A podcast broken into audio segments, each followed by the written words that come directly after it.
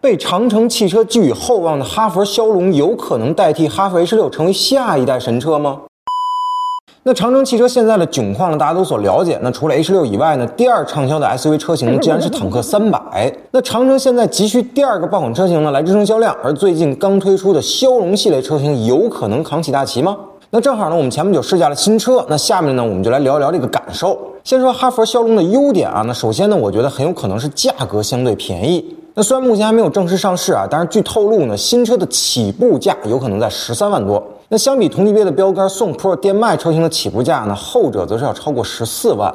OK，那有了价格做基础之后呢，剩下的产品有优势，就会显得性价比就会更高了。那例如呢，新车搭载的 DHT 混动系统啊，一点五升的自然吸气发动机加电机，能够实现一百八十五千瓦的最大功率和三百七十五牛米的峰值扭矩。那仅从数据上看呢，这其实是要明显优于宋 Pro 电迈同价位的那个一百四十五千瓦和三百二十五牛米的那款车型的。而哈弗枭龙的快充功率呢是三十三千瓦，也要优于宋 Pro 的十八千瓦。而实际开起来呢，哈弗枭龙的整体动力表现也还是非常不错的。那在纯电模式下呢，动力爆发就是纯粹的电车的感觉。而混动模式呢，在初段也有着不错的爆发力。并且电机和发动机的衔接呢做得非常的平顺。那对于一款日常驾驶的车型来说呢，动力是绝对够用的。那比燃油的 H 六呢也是要好上不少的。那此外呢，哈弗枭龙不仅动力比燃油版的 H 六好，那燃油经济性呢也是大亮点。五十公里的试驾，有电的智能模式下啊，百公里的油耗呢在三点五升左右。当然啊，哈弗枭龙最明显的优点呢还是全新的年轻化设计。那这个成功打破了哈弗以往留下的固有印象。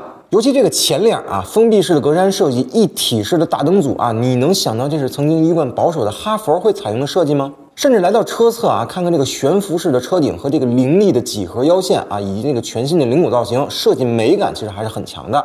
那进入内饰呢，更是化繁为简啊，那一众琐碎的控制按键呢没有了，这个双联屏以及这个众多按键的取消呢，咱就不说了。那最明显的就是换挡杆的取消，直接改成了怀挡，那甚至连这个启动按钮呢都没了。你只要系好安全带，直接一挂档，哎，咱就能走。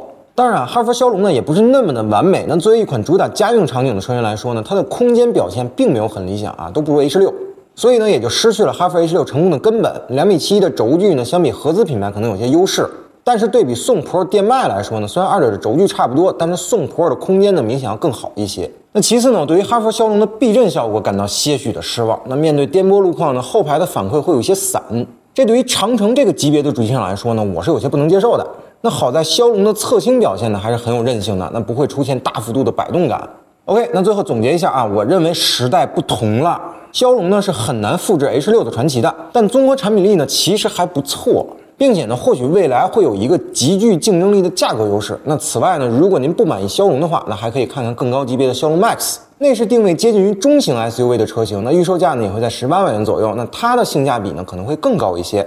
好了，那您对本节目有啥想说的，欢迎评论区留言，咱们继续讨论。